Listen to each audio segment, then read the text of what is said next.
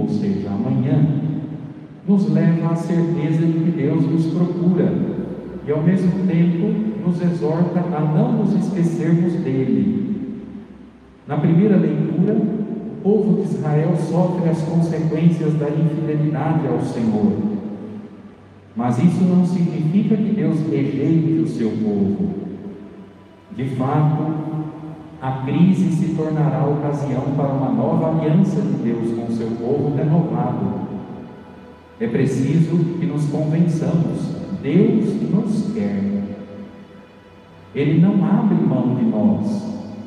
Da mesma forma, precisamos buscá-lo e ser fiéis. Olhemos para trás, olhemos para a história da salvação e nos convençamos dos grandes feitos do Senhor pela humanidade. Olhe para trás, contemple sua história de vida, recorde a sua vida, recorde-se dos momentos em que Deus manifestou-lhe seus sinais, seu carinho, sua presença, sua proteção, seu amor. Cada um olhe para trás. Como é importante este recuperar a história de vida. Não é olhar para trás para caminhar para trás, isso não seria bom. Nós caminhamos sempre para frente. Mas a pessoa olha para frente sem se esquecer do que passou. E no presente, a prudência é o resultado disso. Se alguém já errou lá atrás e se depara com uma situação agora da vida, ela tem chance de não errar de novo porque já aprendeu com o passado e vai olhando para frente, abraçando uma vida nova, superando o erro. Eis a prudência. A vida ensina. O passado, a história é mestra de vida. Os antigos diziam, Cícero, que nem cristão era, dizia: a história é mestra da vida. Ela nos ensina. O passado nos ensina. Não é para ficar olhando lá atrás e chorar de saudades ou ficar se lamuriando. Não, isso não é do cristão. É aprender com o que já passou. O que foi bom nos ensina a perseverar no bem. O que não foi bom nos ensina a corrigir no presente as atitudes. Aprender com o passado. A primeira leitura do domingo quarto da quaresma é do segundo livro das crônicas. O povo de Israel está sofrendo muito, sofrendo uma situação de domínio estrangeiro. Nós sabemos que o povo de Israel, ocupando um território, uma faixa de terra, a Palestina, sempre foi rodeado de grandes civilizações, de grandes povos, muito mais fortes do que o povo de Israel. Por isso, muitas vezes, este povo foi marcado por guerras, por invasões. Mas o povo de Deus olha o seu passado e não se esquece dos grandes feitos do Senhor. Reconhece os seus erros no presente e é humilde a ponto de dizer: Fui infiel ao Senhor. E clama ao Senhor para reatar com Ele a aliança no amor. É isso que a primeira leitura de amanhã vai nos ajudar a meditar. No Evangelho, Jesus dialoga com um homem chamado Nicodemos. Esse homem era um membro do conselho do Sinédrio, um fariseu rico da elite judaica, que era o Sinédrio. O Sinédrio era um conselho de autoridades do povo, autoridades religiosas, que governava, esse conselho governava o povo no tempo de Jesus. Mas é preciso recordar que a terra onde Jesus viveu desde o ano 63 antes de Cristo, estava dominada pelos romanos. Os romanos mandavam até nas máximas autoridades do povo de Israel, no próprio Sinédrio.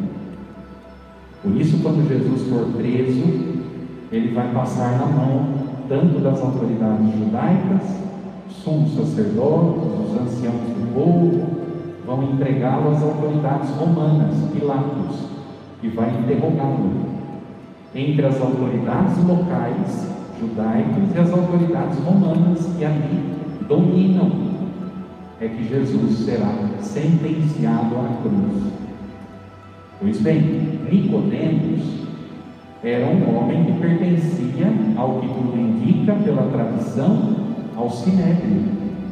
Era um fariseu respeitado, um homem inteligente, conhecedor da Sagrada Escritura, e além disso, um homem rico, pertencia à elite judaica. Vocês sabem que Nicodemos discretamente procura Jesus à noite, porque ele não quer ser visto procurando Jesus.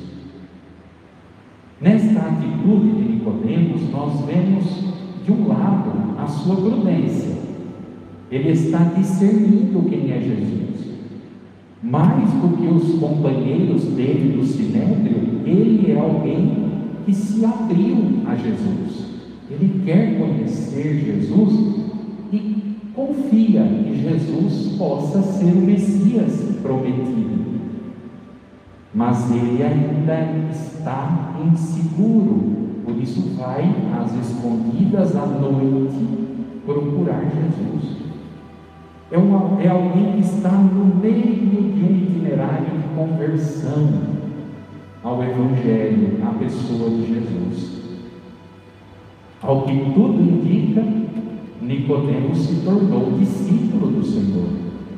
E não se esqueçam que ele, juntamente com José de Arimateia, irão depor o corpo de nosso Senhor da cruz. Nicodemos, inclusive, paga uma grande quantidade de dinheiro para comprar os perfumes, para preparar o corpo do Senhor para a sepultura. Ele não fugirá do rastro de Jesus até a cruz. A tradição da igreja nos ensina que ele se tornou fiel seguidor de Cristo. Esta é a figura que está no Evangelho desse final de semana.